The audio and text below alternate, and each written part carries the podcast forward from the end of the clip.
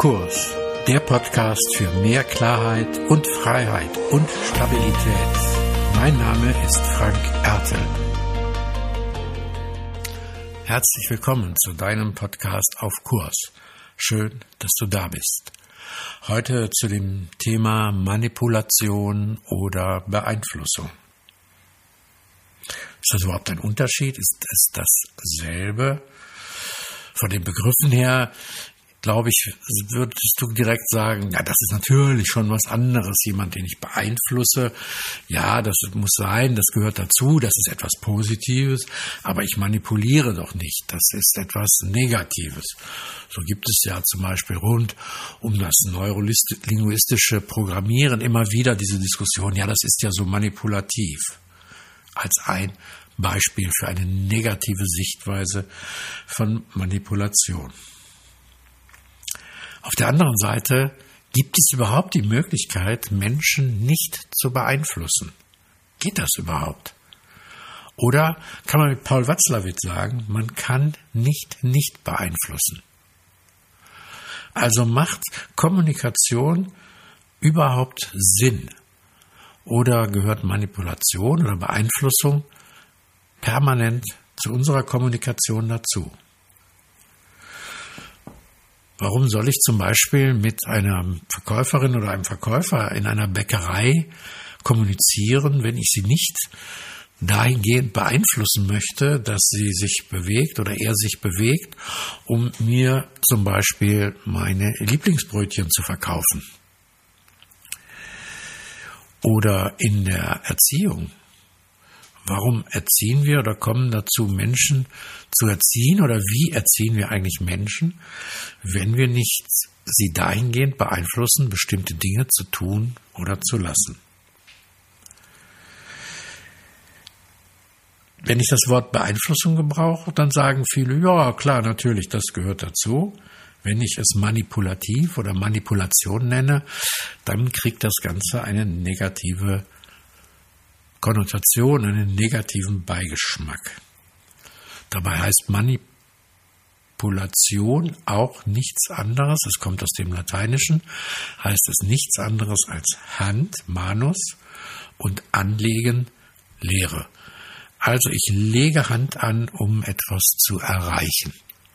Also an sich ist dieser Begriff erstmal neutral. Nur wir haben von dem einen ein eher positives und von dem anderen ein eher negatives Verständnis. Die Frage dahinter ist also, was ist legitim, was ist erlaubt, was ist zu viel, was ist zu wenig, was geht und was darf ich tun?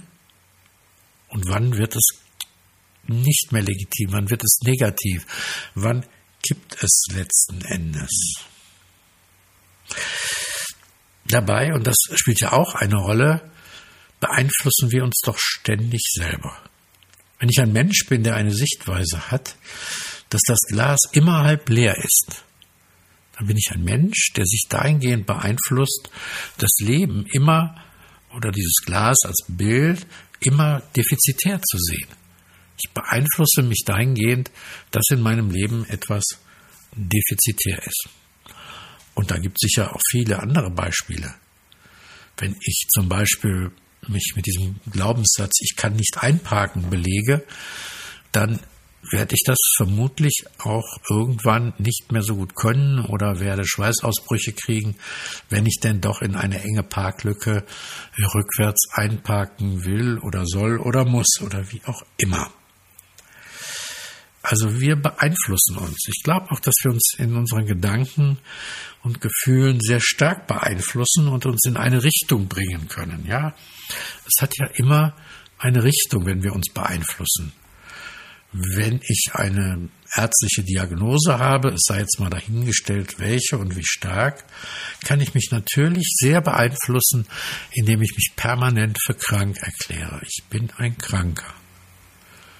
Ich kann mich dahingehend identifizieren, dass ich krank bin. Und dann bin ich am Ende wirklich auch ein Kranker. Das ändert sich schon, wenn ich das sprachlich ändere und sage, ich bin ein Mensch mit einer Krankheit. Und es ändert sich noch mehr, wenn ich sage, ich bin ein Mensch, der eine Krankheit hat und viele Möglichkeiten oder verschiedene Möglichkeiten wirklich damit umzugehen. Wenn ich mich in dem Schmerz ergehe, das weiß man mittlerweile auch Untersuchungen, dann bin ich wirklich im Schmerz. Wenn ich aber daneben noch mehr zulassen kann und das auch möglich ist von der Intensität des Schmerzes, dann bin ich eben nicht nur der Schmerz, sondern ich bin noch etwas anderes und etwas mehr. Und all das ist eigentlich schon Selbstmanipulation, die wir in unserem Leben fortwährend betreiben. Also wir beeinflussen uns selbst am meisten zum Guten oder zum Schlechten. Handanlegen, Manipulation, Beeinflussung macht Sinn, wenn ich zielbewusst eine Veränderung zu meinem Vorteil bewirke. Jetzt ist die Frage, wie viel bewirken darf ich denn? Wann kippt das Ganze? Ist das noch gut?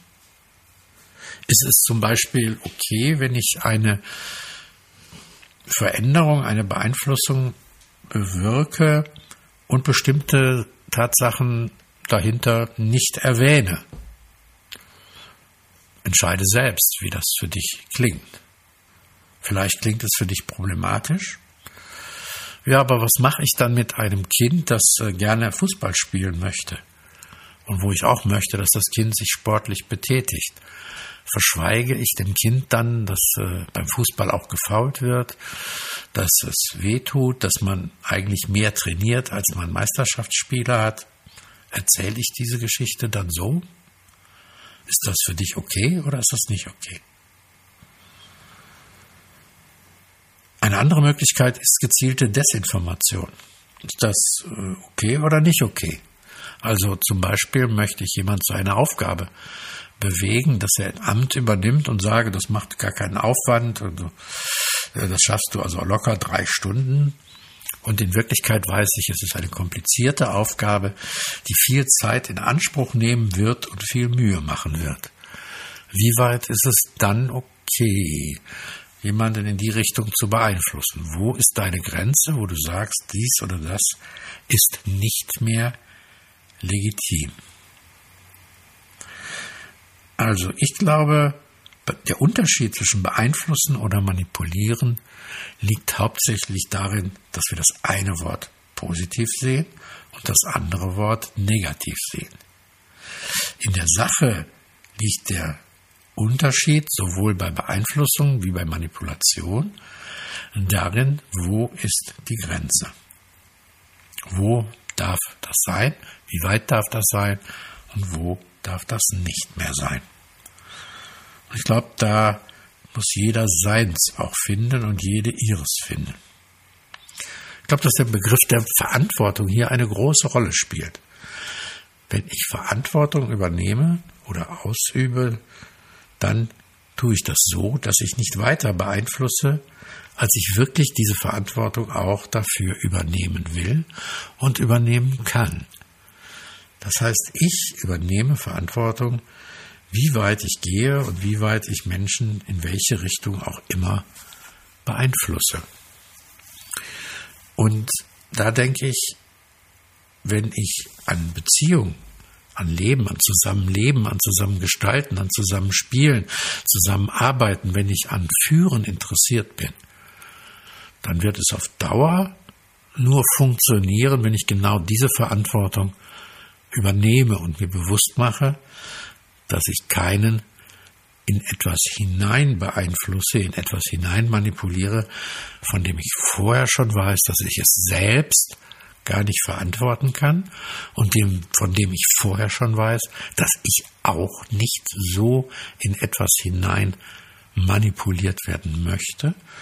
Und wenn ich die Verantwortung dafür übernehme, es dann nicht auf diese Art zu tun, sondern dabei mich so verhalte, wie ich auch möchte, dass sich mir gegenüber verhalten wird.